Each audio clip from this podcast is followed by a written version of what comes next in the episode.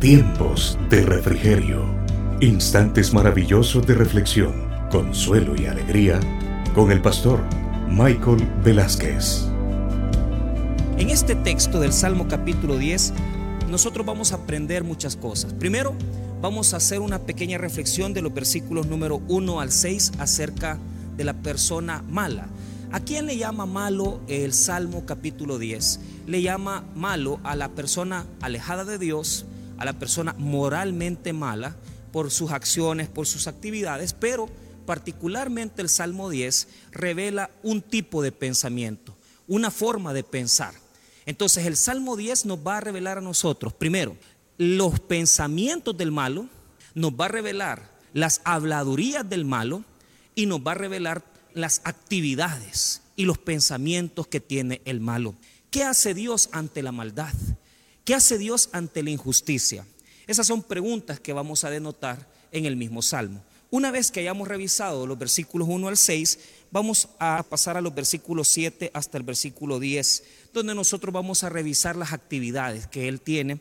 En el versículo 11 vamos a declarar las palabras que Él tiene en su mente, en su corazón, y luego de los versículos 12 hasta el último de los versículos, el versículo 18, vamos a revisar la respuesta de Dios a la maldad. Vamos a resumir esto. Primeramente, vamos a entrar en su forma de pensamiento.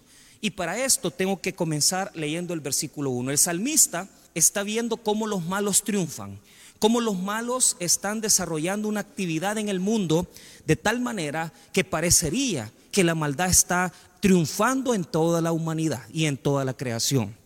Este pensamiento que el salmista en un momento determinado declara nos hace pensar que Dios se ha alejado de la creación y que está alejado de todas las situaciones del mundo. Escuche el versículo 1. ¿Por qué estás lejos, oh Jehová, y te escondes en el tiempo de la tribulación? Él está señalando que Dios no está haciendo nada con la maldad del mundo. Pero cuando ya llega el versículo número 2, va a comenzar a describir, y este es un pequeño resumen de toda la maldad que hace la gente que está lejos de Dios. Vea lo que dice el verso 2. Con arrogancia el malo persigue al pobre, será atrapado en los artificios que ha ideado. Entonces, el versículo 2 revela una resolución general. Él dice, sí, el malo está progresando. ¿Cuál es la fuerza que tiene el malo? ¿Qué es la fuerza? Mire, la palabra rasha en el hebreo, aquella persona moralmente mala, tiene otra connotación, que la arrogancia es la que llena el corazón. La arrogancia es la que hace que el malo persiga al pobre, persiga a la gente inocente. Entonces, esta palabra en el hebreo es una palabra muy importante porque denota un fuego que tiene, un ánimo. Él siente que nadie puede hacerle nada que él puede hacerle mal a la gente que le rodea y nadie lo va a detener. Por esa razón, él actúa de esa manera. Primero el salmista va a describir su conducta y va a decir, el malo tiene una potencia interior que lo lleva a hacer todas esas cosas malas porque él cree que nadie lo detiene. Entonces, este malo, según el texto hebreo, vuelvo a decir Rashai, esto lo que implica es esa persona, ¿verdad? Que está alejada de Dios. Quiero decir con esto, con toda seriedad, que cuando vayamos descubriendo el Salmo poco a poco, nos vamos a ir dando cuenta de unos principios para los cristianos muy interesantes. Ahora, una vez que hemos generalizado en el verso 2, veamos cuál es el pensamiento que él tiene, cuál es la filosofía que gobierna a la persona que hace la maldad. Vea lo que dice el versículo 3 y 4. Esa es la filosofía de los malos. Y voy a, hacer en este momento un acercamiento muy rápido acerca de las filosofías de la maldad. Vea lo que dice el 3 y 4. Porque el malo se jacta del deseo de su alma, bendice al codicioso y desprecia a Jehová. Primero, se jacta. Él dice, a mí nadie me detiene, a mí nadie me para, yo estoy bien, a mí me va bien, pero mire la conducta que denota la última parte del versículo 3, bendice al codicioso y desprecia a Jehová. O sea, a la maldad, al codicioso, al que anda haciendo lo malo, lo felicita y lo bendice. La palabra hebrea, veraca, quiere decir que habla grandes cosas, que lo bendice. Él felicita a los que hacen maldad igual que él a los que tienen las mismas conductas. Entonces, Él está felicitando a los malos, pero escuche la segunda conducta, desprecia a Jehová. Mire qué interesante. La actitud de felicitar la maldad y sentirte contento por la maldad humana y por la maldad que se hace en el mundo te lleva a despreciar al Señor. Ahora, ¿qué filosofía puede ser la que gobierna esto? Vea lo que dice el versículo 4. El malo, por la altivez de su rostro, no busca a Dios. Y mire el texto, no hay Dios en ninguno de sus pensamientos. Aquí está la base. Primero, el texto nos dice cómo piensa el malo, la filosofía que tiene. ¿Qué dice? No hay Dios en ninguno de sus pensamientos. Quiero hablarle un poco acerca de filosofías. Vamos a hablar del deísmo. El deísmo es una concepción que tiene la mayoría de personas que en este mundo quieren vivir sin Dios. ¿Y sabe qué piensan los deístas? Piensan que Dios hizo y creó todo, pero que después de haberlo creado, abandonó la creación. Y mire, hay mucha gente en este mundo que piensan que Dios está tan lejos que no puede hacerles nada, que no se va a meter en los problemas del mundo. Y mucha gente piensa así, como Dios se va a interesar en cosas tan pequeñas como por ejemplo que una persona está en el hospital enferma de COVID. ¿Cómo se va a interesar Dios en los problemas de las cuentas y deudas que pueda tener una persona? Pues te equivocas. Dios no solamente es un Dios que creó la humanidad, sino que además sustenta la humanidad. Pero el malo, y ahora me voy a referir al malo, es aquella persona cuya mentalidad como no tiene a Dios en su mente, no concibe a Dios, ni sus preceptos, ni los textos bíblicos, desconoce que Dios siempre está pendiente de nosotros. El deísmo es una falsa filosofía. Y muchas veces el malo va a pensar así, porque hay textos en la Biblia que nos dicen que como que si Dios estuviera tan apartado. Lo dijo uno de los amigos de Job en un momento determinado y le dijo, mira Job, ¿cómo vas a creer que Dios se va a preocupar por tus cosas tan pequeñas e insignificantes? Job 22, versículo 12 al 14. ¿No está Dios en la altura de los cielos? Mira lo encumbrado de las estrellas, cuán elevadas están. Y dirás tú, ¿qué sabe Dios? ¿Cómo juzgará a través de la oscuridad? Las nubes le rodearon y no ve, y por el circuito del cielo se pasea. ¿Por qué? Dios está muy lejos y no se puede meter en su creación, no se mete en las cosas. No, hermano, no es así. Dios siempre está pendiente de nuestras situaciones, pero el malo dice, dice el texto del Salmo, que no tiene a Dios en ninguno de sus pensamientos. Segunda filosofía, el ateísmo. El ateísmo ha comenzado a decaer porque la postura ateísta, sin Dios, a sin teo Dios, quiere decir que desde el principio que se establece que usted no cree en un Dios, sin Dios, es porque en el fondo está creyendo que verdaderamente existe una deidad. Y mucha gente que antes era atea ya no lo es, porque han demostrado con toda claridad de que desde el momento que se califican como ateos, están descalificando una deidad. Ahora, ¿cuál es la tercera postura? El agnosticismo.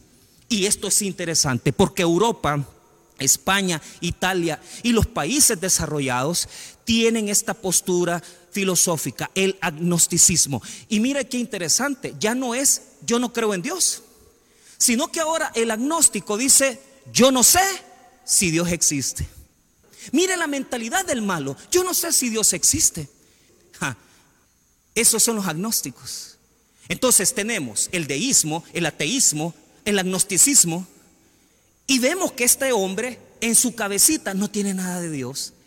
La Biblia dice que la mentalidad de esta persona tiene estas características. En primer lugar, el Salmo 14, verso 1 nos habla de eso, de esa persona que no tiene nada de Dios en su cabeza. Dice el necio en su corazón, no hay Dios. Se han corrompido, hacen obras abominables, no hay quien haga el pie. El malo dice, no hay Dios. No, no, no existe. Mira todo lo que está pasando. Hay mucha gente que piensa así. No sé, es probable que no sean agnósticos, ni ateos, ni, ni tampoco crean en el deísmo. Pero dicen, mira tanto niño muerto, mira tanta gente enferma, mira tanta situación, tantos terremotos, como que Dios no está. Eso es lo que ellos piensan. Pero ese pensamiento solo puede venir de una mente que no ha creído en Cristo. ¿Por qué? Mire el Nuevo Testamento. Efesios 4:18 describe esa mentalidad. La mentalidad de los hombres que dicen, quizás Dios ya abandonó la creación, quizás Dios está haciendo todas estas cosas y está dejando morir toda esta gente. Escuche Efesios 4:18, teniendo el entendimiento entenebrecido, ajenos de la vida de Dios por la ignorancia que en ellos hay, por la dureza de su corazón. Esto revela, Efesios 4:18, una persona que no puede pensar en las cosas espirituales.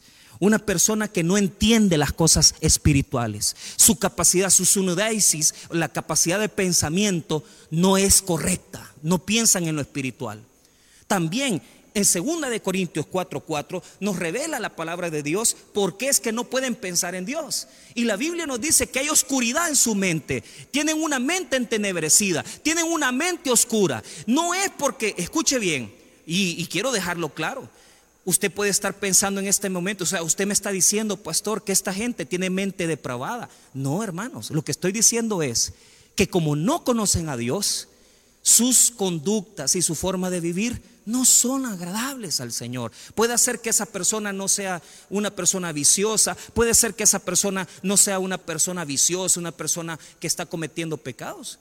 Pero el problema es que en su cabecita no tiene nada de Dios. ¿Y cuánta gente hay que están en esta calidad. Escuche segunda de Corintios 4:4, en los cuales el Dios de este siglo cegó el entendimiento de los incrédulos para que no les resplandezca la luz del evangelio de la gloria de Cristo, el cual es la imagen de Dios. Yo me hago una pregunta, ¿cuántas personas tienen esta misma filosofía del malo? No hay Dios en ninguno de sus pensamientos. ¿Por qué?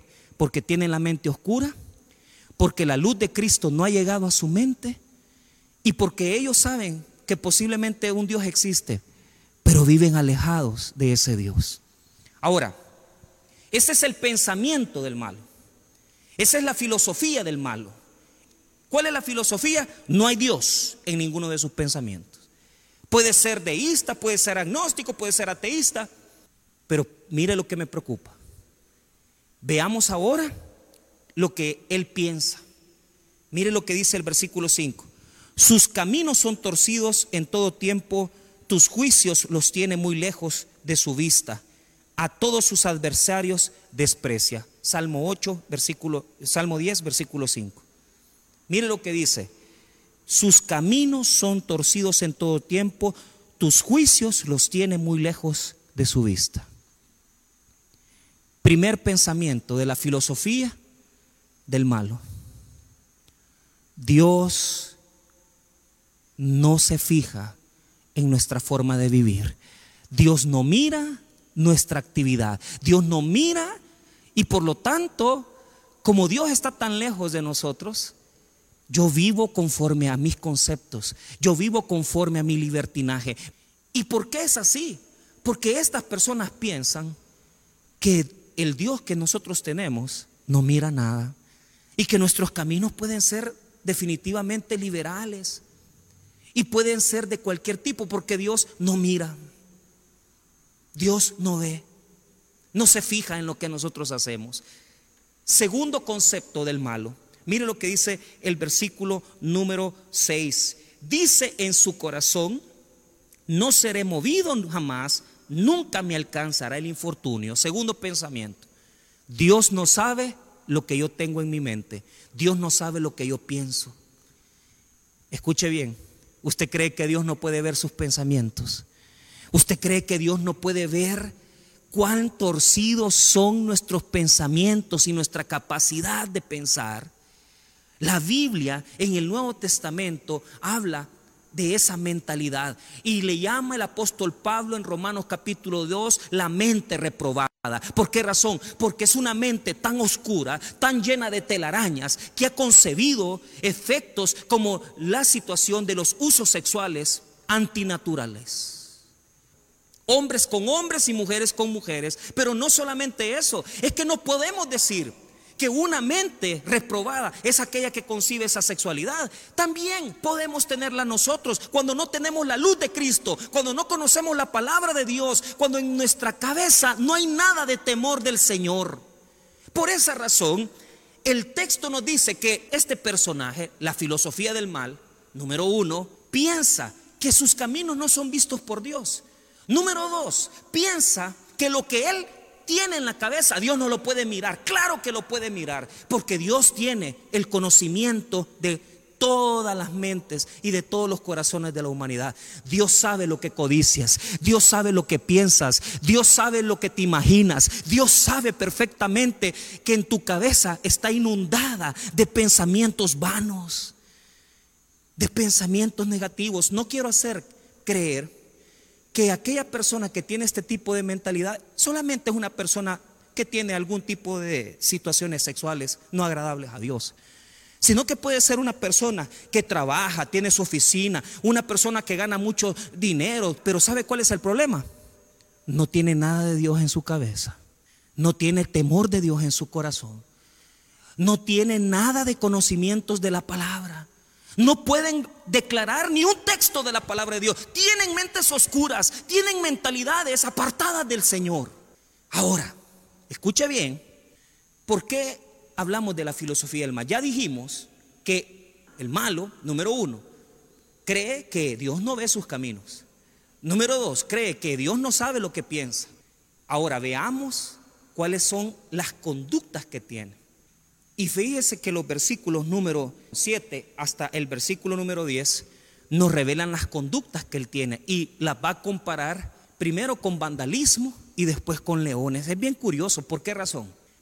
Vea lo que dice el texto y después se lo voy a describir. Versículo 7. Llena está su boca de maldición, de engaños y fraude. Debajo de su lengua hay vejación y maldad. Ellos piensan que Dios no sabe lo que ellos hablan. Y mire lo que hablan. Hablan no solamente de hacer el mal, blasfeman en contra de Dios. A veces hablan de cosas santas, pero ¿cuál es el problema de su lenguaje? Su lenguaje es que siempre dicen y declaran cosas alejadas de la voluntad de Dios, alejadas de los criterios divinos. No solamente actúan de una forma alejada de Dios, sino que además, escuche bien, piensan de una forma alejada a Dios y además de eso, hablan cosas alejadas de Dios. Su lengua está llena de cosas tremendas, fraude, vejación y maldad. ¿Por qué? Porque la ocupan para hacer muchas cosas que aborrece Dios. Y una de las advertencias que habla la palabra siempre en el Antiguo Testamento, que debemos de cuidar nuestra forma de hablar, que tenemos que cuidar. ¿Sabe por qué? Porque la lengua revela lo que hay en tu corazón. En 20 minutos yo puedo saber si esa persona es un depravado. Personas que solo hablan de sexo, 15, 18 minutos hablando de sexualidad, de situaciones de sexo. ¿Por qué? Porque solamente eso tienes en tu corazón, porque solamente eso tienes en tu mente. Y cuando esa persona en 15 minutos te ha hablado solo de dinero, te ha hablado solo de, de grandezas y fantasía, tú puedes saber que el corazón de esa persona no tiene nada. Personas que en 25, 30 minutos te pueden revelar lo que tienen dentro de sí. De la abundancia del corazón, habla la boca.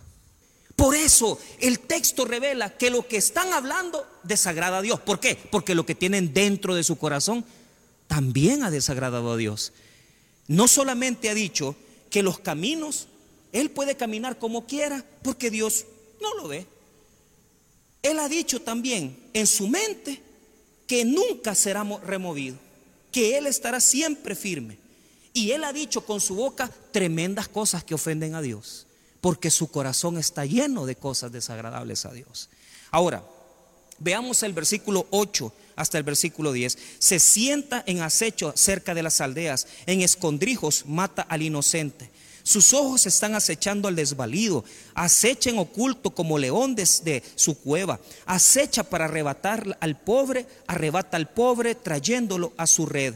Se encoge, se agacha y caen en sus fuertes garras muchos desdichados. Mire qué interesante. Lo compara con leones que se esconden para poder atrapar a las presas que se van a comer. ¿Por qué está diciendo eso el Salmo? Es bien sencillo.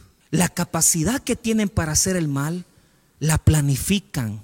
Planifican con detalles la maldad que van a hacer. Mire, y hay tantas personas, a esto se le llama la maquinaria de la maldad, porque su cabeza es una fábrica de pensamientos inadecuados en donde siempre quieren dejar víctimas y le hacen daño a la gente. Estás pensando en divorciarte, vas a dejar víctimas, tus hijos, tu esposa. Estás pensando en robar, vas a dejar víctimas, porque muchas veces vas a tener que estar encarcelado, te van a querer ir a ver tus hijos y van a crecer sin ti. Posiblemente en este momento tienes una maquinaria de maldad como un león, estás esperando al acecho a ver qué robar, cómo vas a hacer para hacer lo malo y a ver cómo vas a esconder. Mire, a estos nosotros lo calificamos como personas que son buenas para hacer lo malo. Las palabras en hebreo son interesantes porque escuche bien, inocente en hebreo, la palabra aquí quiere decir es una persona que ha sido víctima, ha sido convertida en víctima. ¿Por qué? Porque no sabe lo que le van a hacer, pero le han hecho algo malo, le han herido, le han dañado, le han robado, pero es una víctima. La segunda palabra, de palido, la palabra shelak en hebreo, infeliz, miserable, desafortunado. Es una persona que ha sido completamente humillada por la actividad, por la actitud de otra persona. Escuche lo que dice del pobre. La palabra ani en hebreo quiere decir una persona que ha sido robada, que ha sido despojada. ¿Cuántas personas que han sido robados? No solamente por bancos, sino que también porque los asaltan, porque hacen esto, porque hacen lo otro. Desdichado. También es otra palabra, quiere decir que ha sido humillado por las cosas que ha hecho otro. El malo tiene una máquina en su cerebro de maldad, una maquinaria que solamente da a luz pensamientos para poder saber, para poder herir, para poder ultrajar, para poder hacer lo malo. Su mente está en oscuridad, sus actividades y sus pensamientos solamente hacen maldad. Y es bien interesante porque se esconde, está al acecho para hacerle daño a los demás. Cuando toma la decisión de herir a una persona, de robarle a una persona, gente que le ha robado lotes, personas que han robado propiedades, no se dan cuenta que están siendo inocentes, víctimas, desvalidos, pobres, están dejando una cantidad de gente herida por sus malas decisiones cuando comienzas a vivir con un hombre casado, cuando comienzas a vivir con una mujer casada, de dejar a tus hijos solos para que los críe otra persona, cuando tomas la decisión de abandonar tu familia para irte a vivir con otra persona. Es una maquinaria de maldad. ¿Por qué? Porque planificaste, planeaste las formas. No solamente planeaste la infidelidad, planeaste la forma que tenías de vivir y planeaste la forma en que te ibas a ir de tu casa.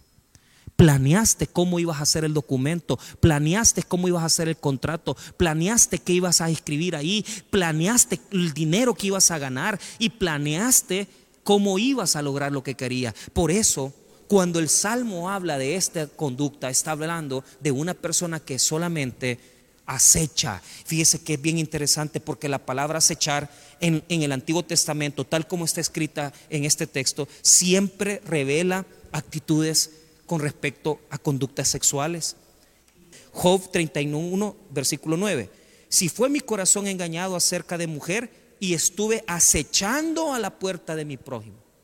Está hablando de un hombre que está acechando, esperando que el marido se vaya para quedarse con su mujer. Proverbios capítulo 7, verso 12. Unas veces está en la calle, otras veces en las plazas, acechando por todas las esquinas. Está hablando de una mujer que está buscando parejas. Un joven inocente, un joven ignorante. ¿Cuántas personas basados en su título, en su profesión, porque son abogados, le roban a la gente, para hacerles juicios o para hacerles documentos y ven a la gente como ignorante y no les importa sacarle 500 dólares, mil dólares. ¿Cuántas personas han cobrado hasta cantidades exorbitantes que han llegado al colmo de robarle las propiedades a sus mismos clientes? Mire, le voy a dar palabras que están relacionadas con este, esta cantidad de gente engañada. Escuche, número uno, víctimas inocentes débiles, incapaces, ignorantes, toda aquella persona que ve al otro como una forma de lucrarse o como una forma de aventajarse y no le importa hacerle daño, está actuando como este hombre del Salmo capítulo 10. Deja víctimas inocentes, deja desvalidos, deja pobres, deja desdichados. Son las palabras que ocupan los versos del 7 al 10. Qué terrible, qué duro, ¿verdad? Una mente de maldad habla palabras de maldad, actúa de forma negativa, le hace daño a la gente, acecha como león y está siempre pensando, su cabecita constantemente piensa en hacer daño, en hacerle daño a los demás.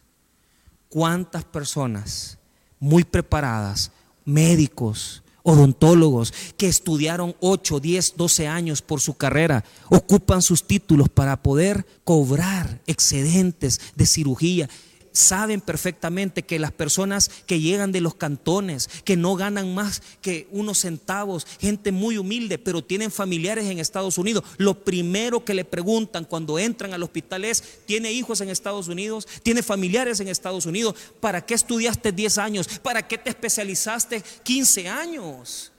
Sacaste tu carrera y tu especialización y todavía ocupas este conocimiento para defraudar, para poder ser como este león que está al acecho, viendo a quien le quita algo. Este león se refiere a robar en la parte económica, pero se refiere también en la parte sexual, a nuestras debilidades sexuales. Somos como leones. Y cuando es de inventar una situación sexual o es de inventar algo para poder sacar dinero, nuestra cabecita nos trabaja como que fuéramos personas que están escondidas en una cueva para ver a quién podemos pescar, robar, explotar y quitarles lo que tienen. Mire cómo termina. Escuche bien. Ya dijimos lo que ellos piensan, lo que ellos hablan. Pero ahora vamos a ver con qué va a cerrar esta filosofía del mal. Salmos 10, 11. Dice en su corazón, Dios ha olvidado, ha encubierto su rostro, nunca lo verá. Mire, dos pensamientos. Primero, dice que Dios ya se olvidó de eso, de lo que está haciendo mal. Y número dos, dice que Dios se tapa su rostro. Dios es ciego. ¿Cuántos hemos llegado a pensar que Dios ya perdió la memoria? Que no se acuerda. Yo quiero decirte, si eres creyente, que Cristo ha perdonado tus pecados y completamente no te va a volver a reclamar ninguna falta. Pero escucha bien, las consecuencias de los pecados que cometemos y la falta que cometemos las vamos a pagar. Porque Dios, hermano, en este texto el malo dice, Dios se ha olvidado, no tiene memoria. Describamos entonces la filosofía del malo. Número uno, piensa que Dios no ve su vida. Piensa que Dios no lo ve, no se fija en él. Número dos, piensa que lo que él tiene en la memoria, en la mente, Dios no lo conoce. Número tres, él piensa que Dios no oye lo que él habla. Número cuatro, él piensa que Dios no tiene recuerdos, que no se acuerda de las cosas malas que ha hecho. Y número cinco, piensa que Dios se tapa el rostro y los ojos para no ver y que nunca se va a dar cuenta la gente. ¿Usted piensa que esto solo el malo lo hace? ¿Cuántos cristianos sabemos que pensábamos como ateos, como agnósticos? ¿Cuántos cristianos, cuántos creyentes que dicen haber recibido a Cristo se esconden para hacer la maldad, roban a los demás, viven como que si Dios no los viera, hablan lo que Dios les desagrada y piensan que Dios no se acuerda de las cosas que hemos hecho. ¿Sabe por qué? Porque la maldad ha penetrado hasta en la misma iglesia, porque la maldad ha penetrado hasta en los mismos creyentes. Hemos llegado a un punto de vivir, de decir que somos cristianos, pero vivimos como que somos ateos. Vivimos como que somos agnósticos, como que Dios abandonó la creación. Ah, no, Dios me perdona todos mis pecados. Ah, no, Dios no se fija en esto. No, Dios no oye. Dios no mira pensamos que Dios no ve, que Dios no oye. ¿Por qué? Porque están en la Biblia. Y pensamos que Dios no se fija en nuestra conducta. Y pensamos que Dios es un Dios tan antiguo que no tiene recuerdos, que no se acuerda de lo malo que somos. Por supuesto que yo quiero contradecirte. Y si tú eres un cristiano que está viviendo como un agnóstico, y si eres un cristiano si es que está viviendo como un ateo, quiero decirte que debes nacer de nuevo y que debes de comprender que tu mente todavía no ha llegado a la luz de Cristo. Porque si en tu mente sigues haciendo estas cosas, te escondes para vivir en un adulterio, te escondes para robar, eres profesional, tienes un título universitario, pero utilizas tus conocimientos para ver a los demás como personas que no tienen más que solo ignorancia y los explotas sacándole dinero, debes de entender que la luz de Cristo no ha iluminado tu mente. Tu mente tiene que cambiar, tu mente debe de ser renovada, tu mentalidad debe de conocer a Cristo, debes de tener un encuentro con el Salvador del mundo, tienes que ver a Cristo cara a cara y darte cuenta que Cristo se está formando en nosotros. Cada día tú tienes que reflejar más a Cristo. Cada día tú tienes que reflejar más a Cristo en tu vocabulario, en tu forma de pensar, en tus actividades, en tus actitudes, en tu trabajo, en tus formas de hacer las cosas. En todo momento Cristo tiene que crecer en nosotros. En todo momento Cristo tiene que estar creciendo dentro de nosotros. Tu corazón tiene que estar lleno de Cristo. Eso es lo que dice Pablo.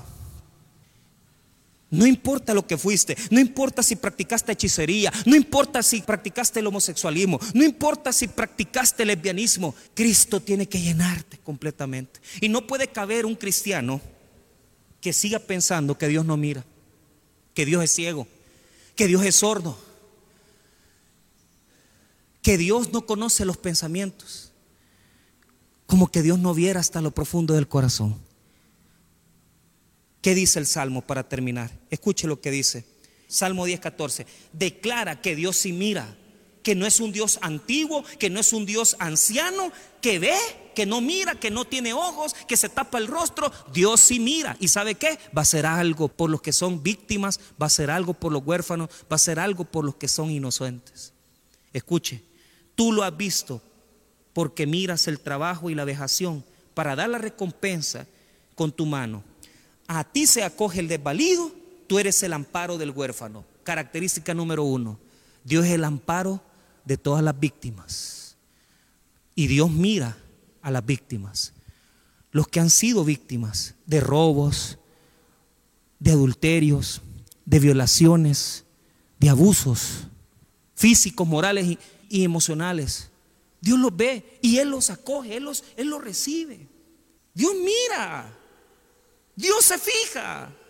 Por eso es que tenemos que tratar de luchar, de vivir todos los días conscientes de esta verdad, porque Dios sí mira. Y mire el versículo número 15. Dice que Dios va a quebrantar el brazo de los que hacen injusticia. Por eso es que se les acaba la fiesta. Si usted está preocupado porque usted ve que la maldad crece, no se preocupe. Si usted está preocupado que eh, un jefe eh, déspota, una persona está ascendiendo y usted sabe que es una persona alejada de Dios y que no respeta nada, que no tiene principios, no se preocupe porque Dios va a quebrantar su brazo. Verso 15, quebranta tú el brazo del inicuo y persigue la maldad del malo hasta que no hayas ninguna. Dice que Dios va a derrotarlo aquellos que han abusado, aquellos que hemos hecho injusticia, Dios nos va a detener. Y por esa razón tenemos que luchar, porque si hemos vivido con esta filosofía de mal, tenemos que hacer un cambio en nuestra vida, porque viene Dios y va a quebrantar el brazo de aquellos que han hecho mal con sus manos, con sus actitudes. Y la gran promesa de Dios en el Salmo 10, versículo número 17, el deseo de los humildes oíste. Mire, en el verso 14 vemos que Dios ve. En el verso 17 vemos que Dios oye, escucha. Y si está oyendo a los niños que son golpeados, si está oyendo a los niños que son abandonados, si está oyendo a las esposas que son abandonadas, si está oyendo a los que han quedado sin terrenos, si está oyendo a los que le han sacado una fortuna por una cirugía o por un trabajo, si está oyendo a los que se les comete injusticia. Dios los oye. ¿Y sabe qué es lo que hace? Los acoge, los guarda.